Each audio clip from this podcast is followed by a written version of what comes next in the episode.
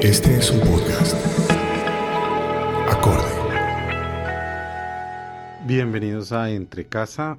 Hoy nos acompaña Marta Orrantia, que es eh, escritora, periodista y quizás una de las cronistas más interesantes de los últimos 20 años en Colombia. Marta ha publicado dos novelas, Orejas de Pescado en el 2009 y acaba de publicar en este 2016 Mañana no te presentes, sobre las que hablaremos a continuación. Esto es Entre Casa, bienvenidos.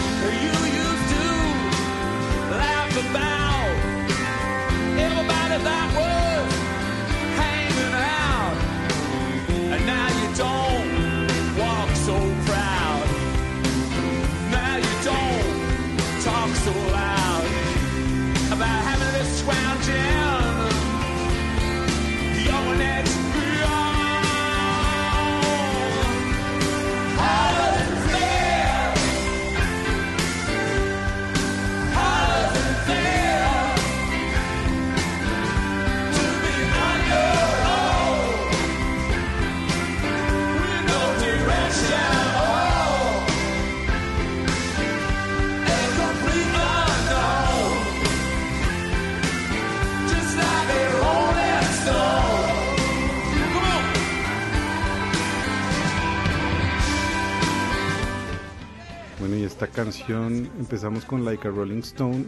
Eh, como ustedes ya lo saben, quienes nos oyen, nosotros les pedimos a nuestros invitados una especie de banda sonora caprichosa de su vida.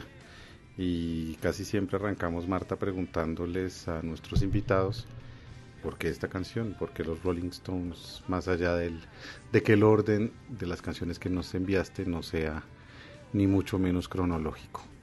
Bueno, creo que el hombre de mi vida es Keith Richards. Estoy perdidamente enamorada de Keith Richards, me encanta la biografía de él, me gusta lo que ha hecho, me gusta su música, me gusta cuando es bluesero, me, bueno. Y Like a Rolling Stone, más allá de eso, yo manejé la revista Rolling Stone para la zona andina y Panamá.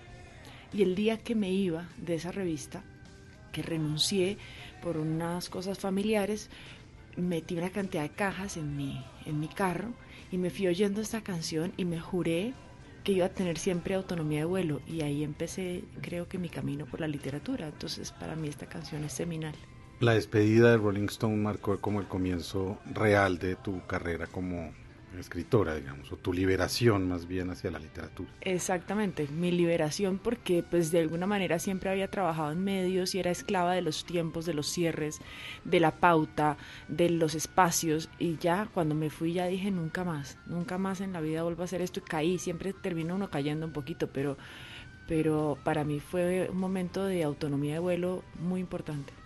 Marta, ¿por qué no hablamos un poco de tu infancia, de la casa donde creciste, de tus papás, de esa Bogotá de, finales de los 70 y comienzos de los 80? ¿Cómo era tu casa? ¿Cómo era tu vida? ¿Cómo era tu infancia? ¿Cómo fue tu, tu vida en esa ciudad tan extraña que nos tocó en suerte?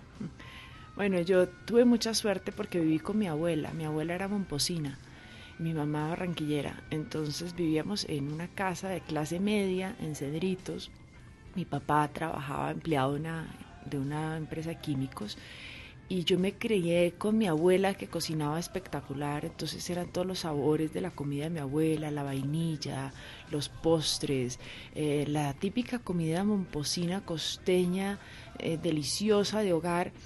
Y esa fue, digamos, una infancia muy feliz. Yo tengo un hermano mayor, infancia de barrio, con amigos, donde no había miedo de salir, donde podíamos estar jugando hasta altas horas de la noche ponchados o bicicleta. O llegaban mis amigos a mi casa, era como un punto de encuentro de todo el barrio. Digamos que fue una infancia tremendamente feliz en una casa pues muy conservadora, mis papás muy católicos, muy rezanderos y muy protegida. Yo era una niña muy cuidada, muy consentida, incluso pues muy educada para ser una, una ama de casa y una mamá que en algún momento pues rompí con todo eso, ¿no? ¿Y había libros en tu casa? ¿Leían? ¿Tu papá y tu mamá eran lectores? ¿Tu abuela? Mi abuela escribía muy bonito, mi abuela escribía poemas. Eh, le escribía todavía poemas a mi abuelo que se ha muerto hacía muchos años, yo no lo conocí. Eh, mi abuelo se murió en un accidente y todavía mi abuela le escribía poemas. Y en realidad no fue una casa, mi papá sí es muy lector todavía, pero pero no se leía mucho, más allá de lo del círculo de lectores, eh, tenían eso del círculo de lectores y uno tachaba los, los cuadritos donde estaban los libros, que era delicioso, eh, más allá de eso y de las enciclopedias de Disney y esas cosas que nos daban a nosotros de niños, pero de resto no era una casa particularmente lectora. Mi papá toca piano. Entonces es más bien una casa era, que era muy melómana, porque mi abuela y mi papá, la mamá de mi papá, iban a, tocaban a cuatro manos sonatas todos los domingos, entonces siempre se oía música clásica y siempre hablábamos de, de Chopin y de Bach y de Beethoven, y esos eran, digamos, como los, los fantasmas que había en mi casa, más que la literatura. Qué delicia, ¿y por qué? Porque tocaba también piano, lo, lo habían educado como Claro, mi abuela, mi abuela era una mujer súper arribista, la mamá de mi papá, fabulosa mujer, pero ella eh, se, se, educó con una institutriz inglesa, entonces ella juraba que ella era de la nobleza. Y entonces tenían un piano de tres cuartos de cola en mi casa, que era una belleza de piano, de palo de rosa, que creo que era un regalo de una tía, alguna cosa así. Y mi abuela siempre educó a sus hijos para que tocaran y todos tenían que tocar el piano porque eso era parte de la educación de la nobleza que ella creía que era a la que pertenecía. Y mi papá tocaba muy bien, aunque tenía oído artillero, pero como es matemático, la música es matemática, entonces mi papá tocaba muy bien y pues ya ahora da un concierto una vez al año muy chiquito para los amigos. Qué bueno, qué bonito. Mm. ¿Y esa época no la no la has querido escribir? No, no, yo creo que no, esa época yo me sufría mucho porque yo quería oír era otro tipo de música, yo era mucho más rockera. Entonces parte de mi desarrollo emocional eh, de la rebeldía de la adolescencia era justamente eso, no oír música clásica, ¿no? Bueno, pues me imagino que la canción que sigue tiene que ver con ese momento. Escuchemos.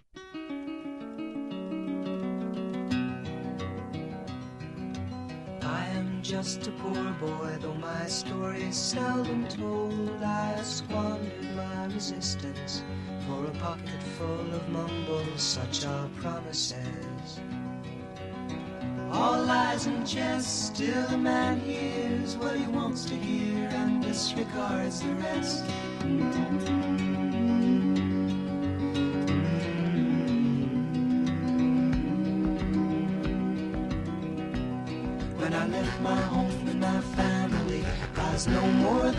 Boy in the company of strangers in the quiet of the railway station, running scared.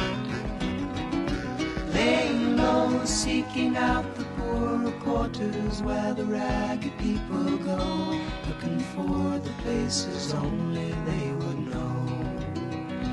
La la la, la la la la la la la la.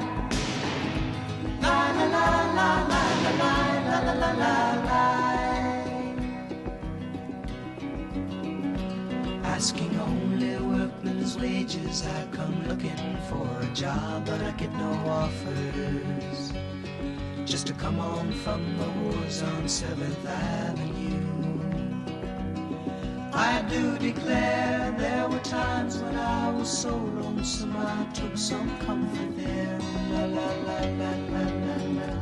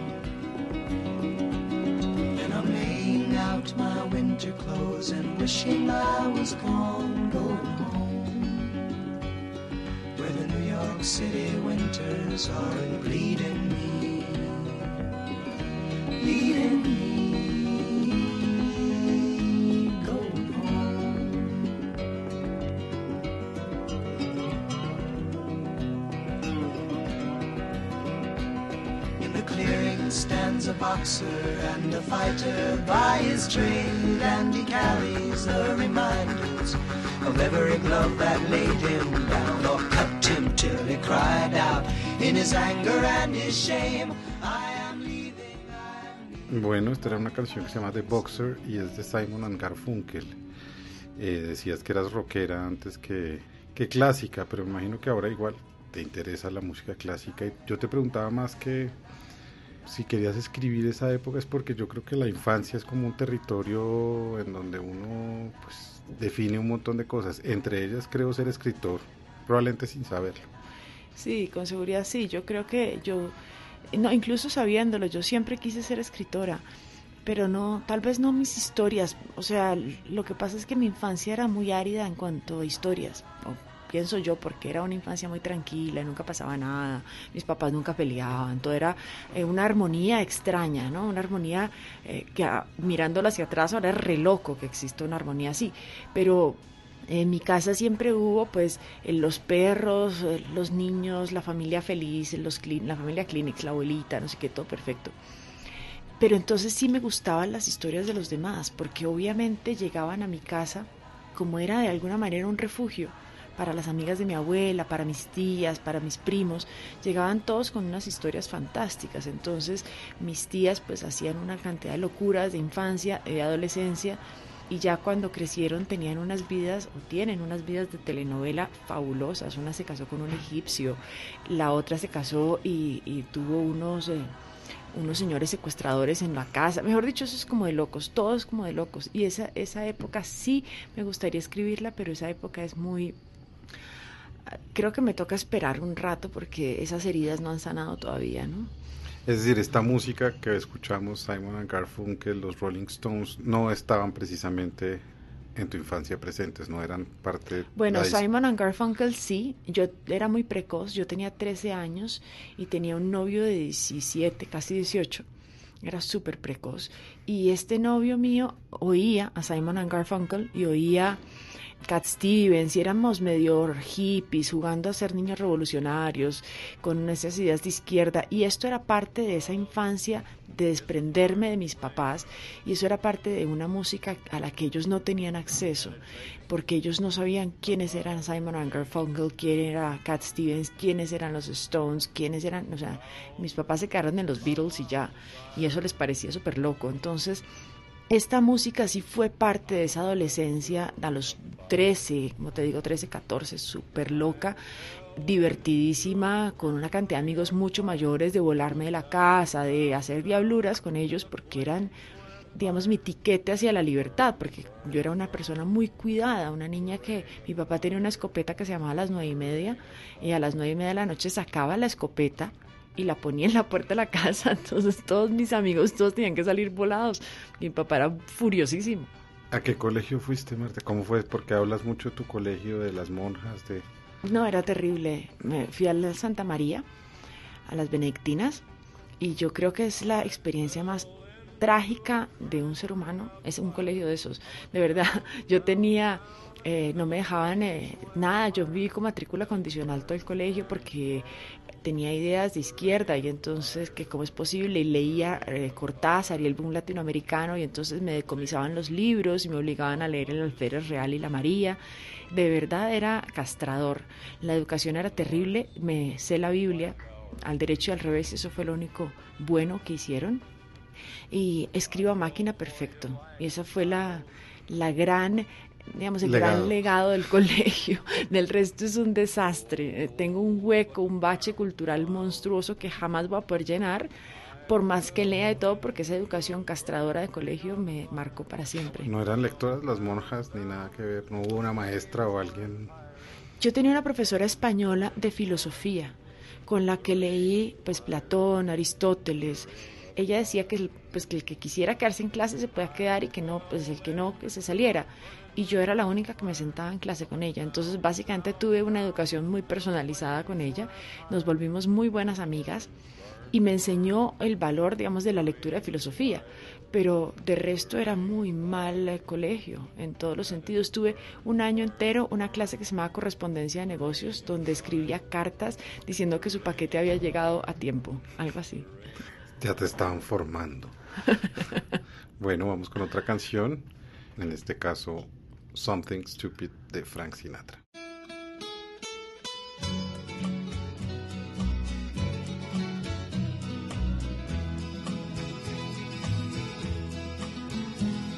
I know I stand in line until you think you have the time to spend an evening with me. And if we go someplace to dance, I know that there's a chance you won't be leaving with me. Then afterwards we drop into a quiet little place and have a drink or two. And then I go and spoil it all by saying something stupid like I love you.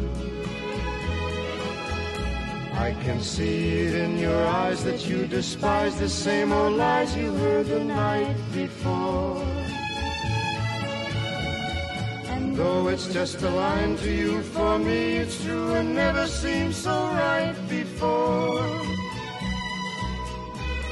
I practice every day to find some clever lines to say to make the meaning come through. Then I think I'll wait until the evening gets late and I'm alone with you. The time is right, your perfume fills my head, the stars get and oh the A veces la literatura es un asunto muy raro porque los libros se escriben mucho antes de que en verdad se realice la escritura misma. Y lo digo porque hace poco estábamos hablando con Marta de su libro más reciente que se llama Mañana no te presentes. Y ese libro quizás empezó a escribirse en la adolescencia de Marta, porque no hablamos de esos amigos de ese momento en los 80 en donde aparece el M19 y en donde quizás ese libro se empieza a escribir en ti sin que lo supieras del todo. Bueno, yo era una niña muy tímida, sigo siendo una persona muy tímida y para mí el hecho de tener amigos y de tener un grupo de gente grande que me respetara, que respetara mis ideas y que les interesara lo que yo pensaba, pues más allá de esa educación que como te decía era súper castrante, para mí fue súper importante. Y ahí empecé yo a entender que había un mundo más allá del, de la derecha de clase media colombiana, digamos, mi papá, a pesar de ser una persona muy inteligente, muy tolerante y todo eso, pues tenía unas ideas de derecha muy fuertes y muy católicas y estos amigos míos de alguna manera validaban estos pensamientos eh, que tenía yo, que eran incipientes porque nunca había leído nada, nunca había eh, tenido ningún contacto con el mundo exterior, pero pues oía a través de la música y a través de ciertos textos que llegaban de Ernesto Sábato, de una cantidad de textos así, empecé como a descubrir el mundo de la izquierda y básicamente a juntarme con estas personas. Eh, nosotros salíamos muchas veces con el hijo de Vicente Feliu, que se llama Santiago Feliu, que Vicente y Silvio Rodríguez hicieron la nueva trova cubana y el hijo de Vicente vivía mucho tiempo en Bogotá y era muy amigo nuestro y salíamos con él mucho era fabuloso oírlo cantar y sentíamos y respirábamos ese aire pues de libertad y de, y de que queríamos un país mejor y queríamos igualdad y queríamos el respeto a los derechos humanos. Esas cosas de las que ahora se hablan tanto, pero que en esa época, en los ochentas, era rarísimo hablar de eso. Entonces incluso esa, hay veces la policía a mí me metían en, en estaciones de policía porque yo tenía el pelo largo y crespo y usaba suéteres de lana virgen y mochilas. Entonces me decían que yo era una revolucionaria a los 14, 15 años y me metían en esas, en esas estaciones de policía y yo en lugar de sentirme ultrajada y, agredida, me sentía orgullosísima porque para mí era, digamos, un camino eh, que yo quería recorrer y además quería impresionar a mis amigos y quería decirles que a mí también me pasaba lo mismo que a ellos, ¿no? Y ellos ya eran mucho mayores.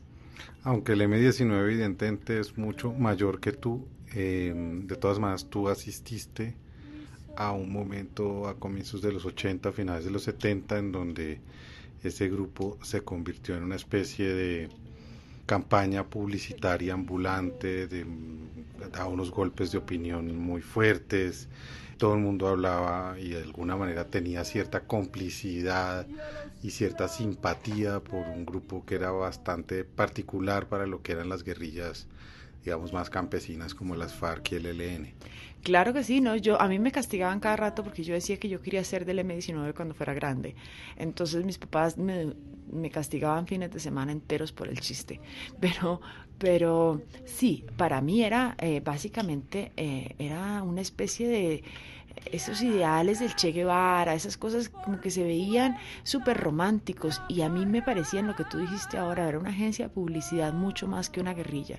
Y entonces eh, las armas del robo, las armas del cantón, ¿no? todo eso me, me producía como una felicidad. Yo no podía esperar a crecer para poder ser miembro del M19. Eh, incluso mi exnovio de esa época me llamó el otro día y me estaba diciendo, nosotros de verdad que lo único que queríamos en la vida era eso y miran lo que terminó, ¿no? Porque terminó pues en esta toma del Palacio de Justicia y los amigos de mi exnovio fueron parte de la Asamblea Constituyente, digamos, estábamos todos muy metidos en eso. Lo que pasa es que a mí me agarró mucho más chiquita que al resto de los de mis amigos. Y por eso tal vez yo nunca tuve nexos más fuertes con ese grupo, pero todavía digamos que esos ideales los conservo, ya no la lucha armada, pero esos ideales del M19 me parece que todavía son válidos. ¿A dónde fuiste a estudiar la universidad? En el externado, que era bastante liberal. Eh, yo estudié comunicación social y yo quería estudiar comunicación social en un sitio que no fuera, yo ya estaba pues saturada, como te puedes dar cuenta, de curas y de monjas y de iglesias, y entonces eh, quería estudiar en un sitio que fuera eh, liberal. Y básicamente todavía no sabía si quería estudiar comunicación social o derecho. Entonces el externado era como un sitio orgánico para hacerlo. Y pues una universidad muy muy liberal, muy laica, muy centrada en el derecho, muy centrada en el periodismo escrito, además, que a mí no me interesaba la televisión, ni el radio, ni nada, sino en la prensa escrita. Entonces, esa universidad que además había sufrido mucho con lo del Palacio de Justicia, porque de la noche a la mañana se quedaron sin, sin ningún profesor, eran todos los magistrados, eran profesores del externado y, y, tenían, digamos, una tradición muy importante. Y yo aprendí mucho derecho en el externado, leí muchos, el, el eh, derecho penal, todo eso, los tenía porque eran libros de cabecera para todas las carreras. Entonces creo que fue una universidad muy interesante. Pero además una universidad donde de alguna manera se se gestó la constitución de, de 1991, ¿no? Por supuesto, claro, era una universidad militante además, y era una universidad donde, si bien no era tan de izquierdas como la nacional, o no, había estas eh, ideas, digamos, incluso en los Andes, pues que era una universidad de niños eh, pijos, en esa universidad también había eh, miembros del M19 y en el externado también. Bueno, entonces vamos a escuchar otra canción de la banda sonora de Marta Orrantia aquí en Entre Casa. Stand By Me en la versión de Joe Cocker.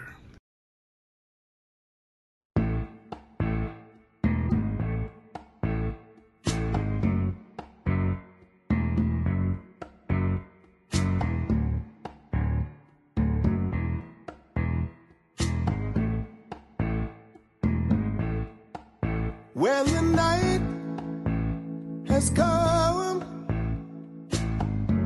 and the land is dark and the moon is the only light we'll see. No, I won't be afraid. No, I won't be afraid. Just as long as you stand, stand by me. So, darling,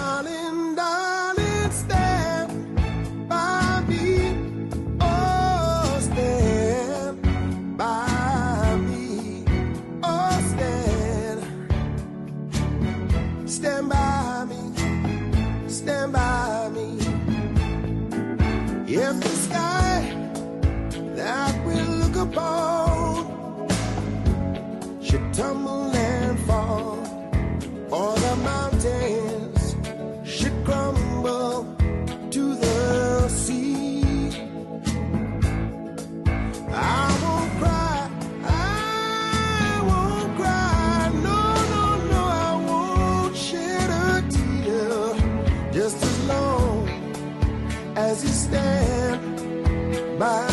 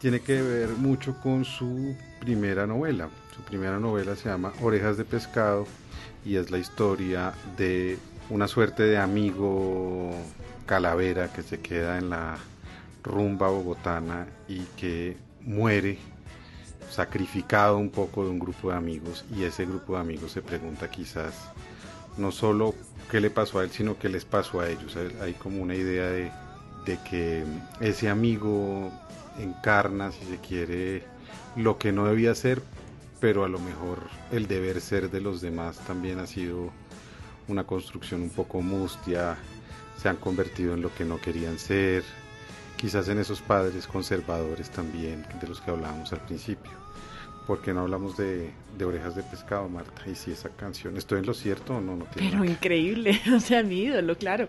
Obvio que sí. Yo vi esa película muy pelada, pues apenas salió en el cine, la vi eh, con unos amigos y se me quedó como un rayón en la cabeza, porque de ahí en adelante yo creo que las historias esas de final de la infancia es algo que se rompe en la infancia y uno entra de totazo y de cabeza a la adolescencia o a la madurez cuando estás en la adolescencia nunca es una experiencia bonita, digamos, siempre es una cosa muy, un golpe fuerte, o la muerte de un amigo, o los papás se separan, o alguna cosa muy fuerte. Y cuando vi Stand By Me me pareció bellísimo ese final de infancia, ese momento terrible de que ya nunca van a volver a ser niños, ya nunca, y, y fíjate que ellos iban a ir a ver un muerto, y ese viaje a ver el muerto y regresan, los rompe para siempre. Y yo creo que esta novela empezó a gestarse ahí, empezó a gestarse ahí. Yo ni siquiera tenía los mismos amigos, después, después fue que conocí a este grupo de amigos con el que, que había mi amigo Calavera, que estaba el otro que se había casado y se ha separado, que el de más allá, que bueno, que era todo este, este, este grupo de infancia de locura o de adolescencia de locura. Estábamos recién grados de la universidad, trabajando ya trabajando además eh, en periódicos, entonces viviendo como esa vida de pseudo independencia que te da tener un sueldo, así sea un sueldo magro, y esa vida de locura, y esa vida de descubrimientos, y esa vida de, de aprender de música y de literatura y de cultura y de todo eso que cubríamos nosotros, pero además incluso aprender de todo lo que teníamos que cubrir obligados, pues que era masacres y secuestros y todo eso que éramos parte del asunto del periódico nos sentíamos de alguna forma privilegiados en una cantidad de cosas y estos amigos eh, empezamos a un, ritmo de vida desenfrenado hasta que uno de ellos, pues todos seguimos adelante, todos dejamos de alguna manera atrás esos momentos, eh, maduramos, por decirlo de alguna forma un poco tonta, pero crecimos, maduramos, supongo que nos dieron más duro los guayabos, dejamos de tomar trago y hubo uno que se quedó patinando en eso y todos pensábamos que él se iba a morir que era cuestión de tiempo que, para que se muriera. Y yo creo que esa canción de Stand By Me es justamente como esa semilla de, de ese final de algo y ese comienzo de otra cosa, ¿no?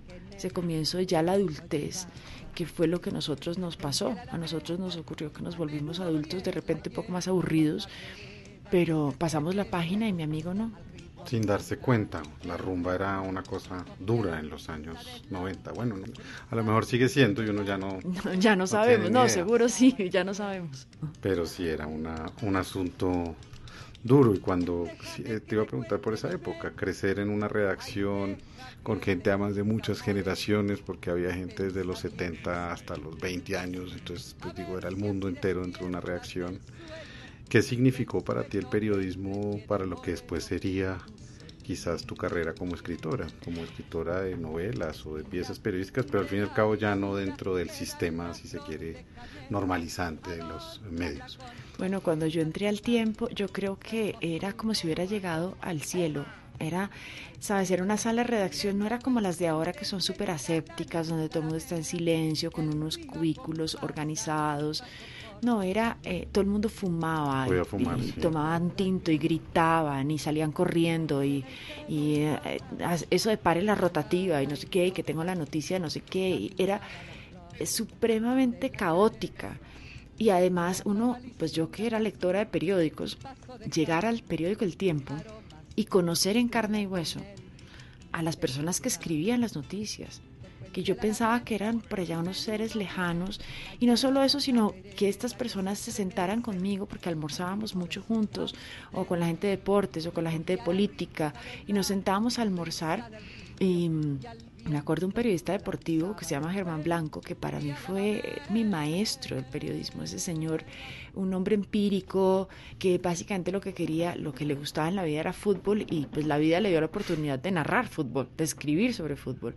Entonces nos sentábamos a hablar de fútbol y de periodismo y, y, para mí era, yo era una esponja, vivía en constante asombro de todo lo que me estaba pasando, yo no podía creer mi suerte. Cada día me levantaba, incluso nosotros trabajábamos sábados y domingos, pero pues yo podía elegir, o sea, podía no ir a trabajar y yo siempre iba porque para mí esto era cómo me van a cerrar las puertas del cielo. Yo siempre iba en un nivel de felicidad constante y diario de ver semejante caos y semejante maravilla que era para mí el periódico El Tiempo. Yo no sé si eso ha cambiado y ya es todo un poco más aséptico, pero además salíamos de ahí a las 7 de la noche a parrandear. Sí, se ha cambiado, Marta, mucho. Ya no, se beben los cierres.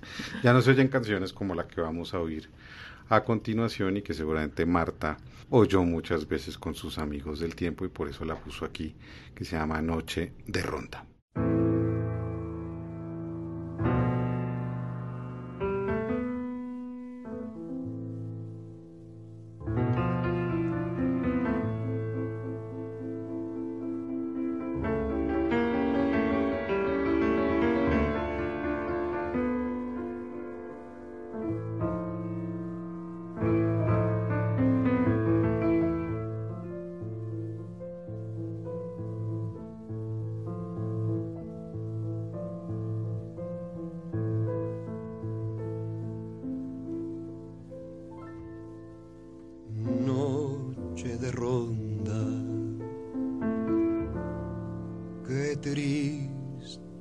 Pasas. Qué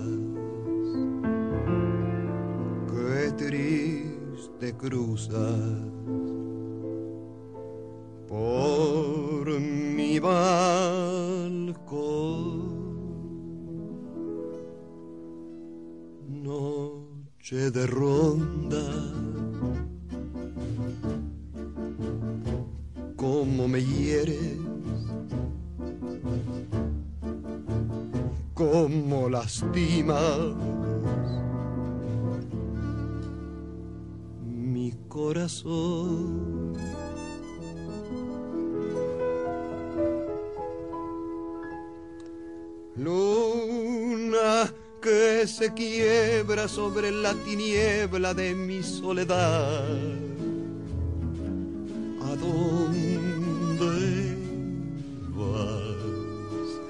Dime si esta noche tú te vas de ronda como ella se fue. ¿Con quién dónde está.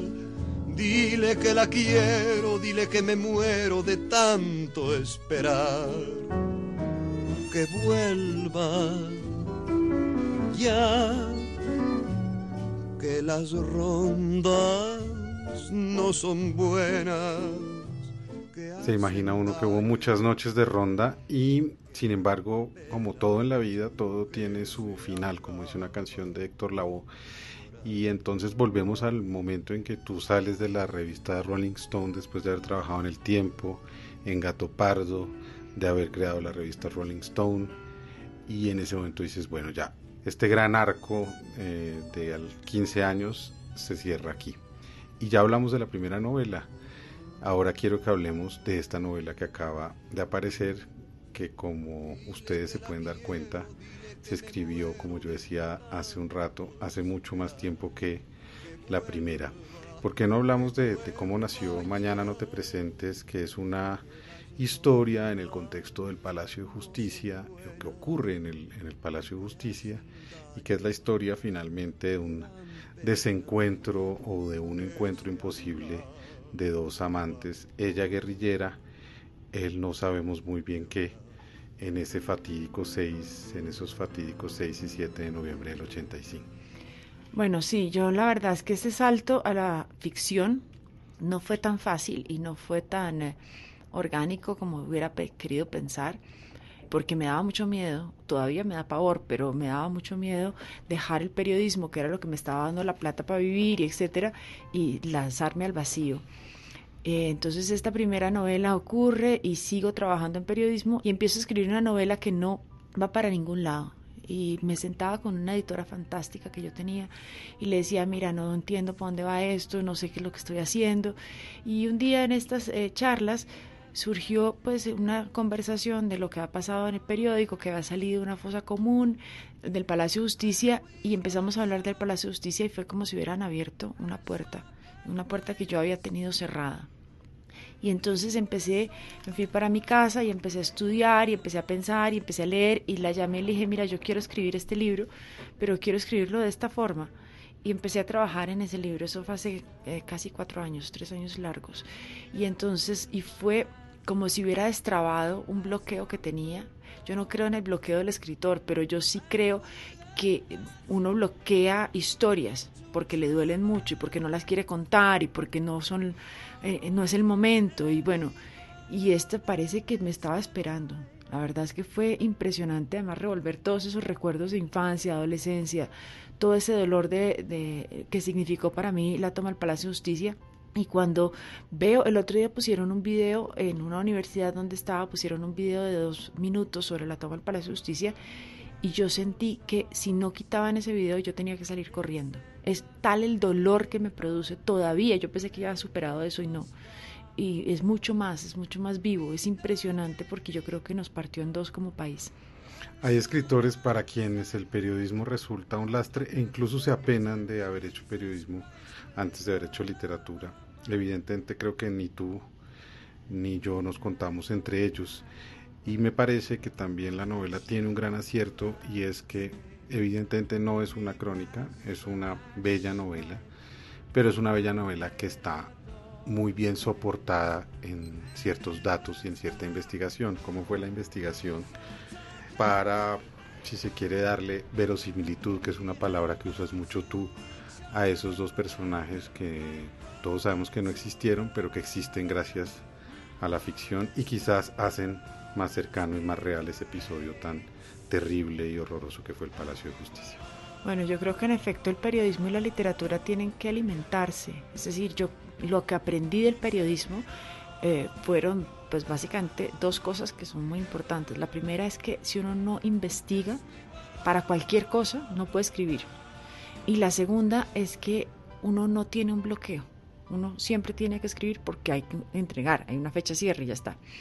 Entonces, como ese pragmatismo, sí, eh, la investigación de, de esta novela, Mañana no te presentes, duró más o menos estos, entre investigación y escritura, unos tres años largos, estudiando, investigando, pensando, hablando con gente, con sobrevivientes, hablando con las personas que estuvieron, eh, pasaron cerca, con los soldados, con, eh, con todo el que quisiera contar, con la gente del M19, con todo el que quisiera contar su pedazo de historia. Y leyendo y viendo documentales y viendo informes de prensa y todo eso.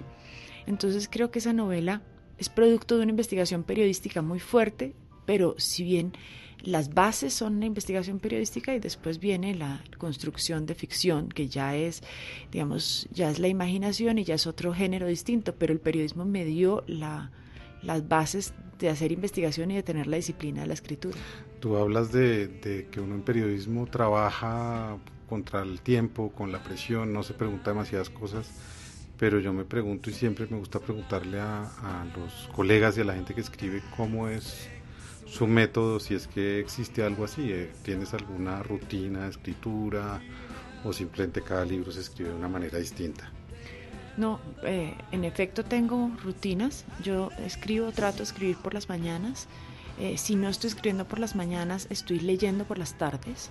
Yo solamente, digamos, literatura solo por las mañanas, ya por después del mediodía no soy capaz.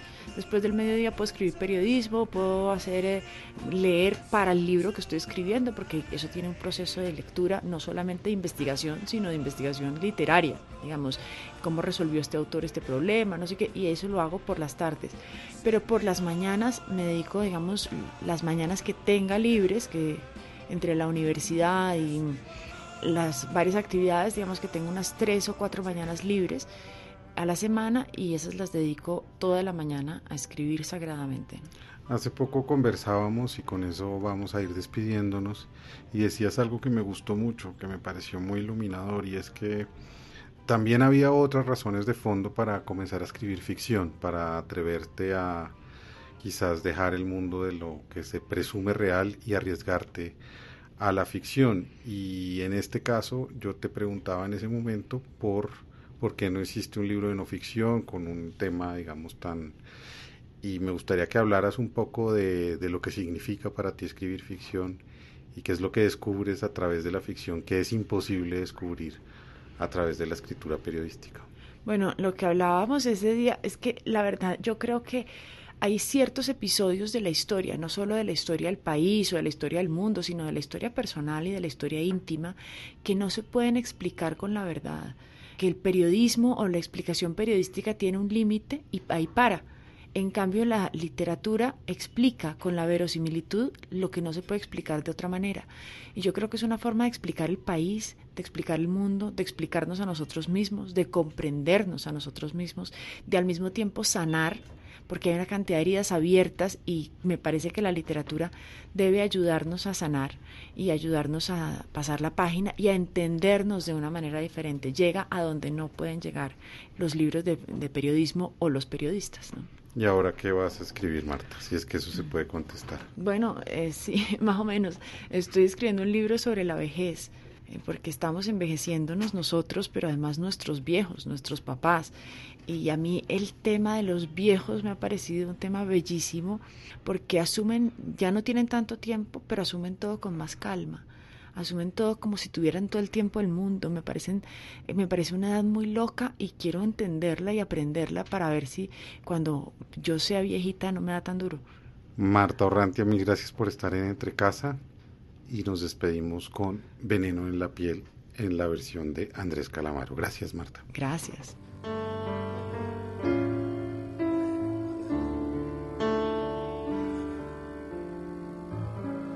Dicen que tienes veneno en la piel y que estás hecha de plástico fino.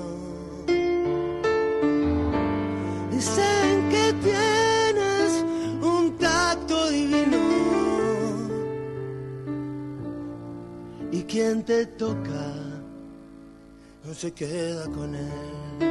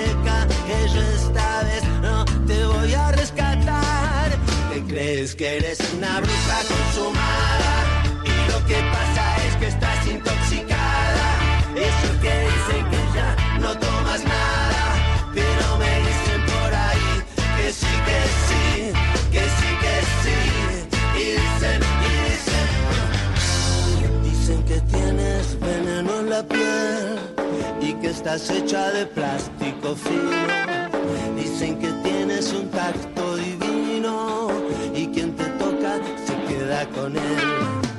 Dicen que yo no soy tu hombre ideal, mientras ojeas con soltura una revista y me pregunto si tendrás una pista o alguna foto de tu tal para cual. Te crees que eres una bruja consumada y lo que pasa es que estás intoxicada. Y eso que dicen que ya no tomas nada.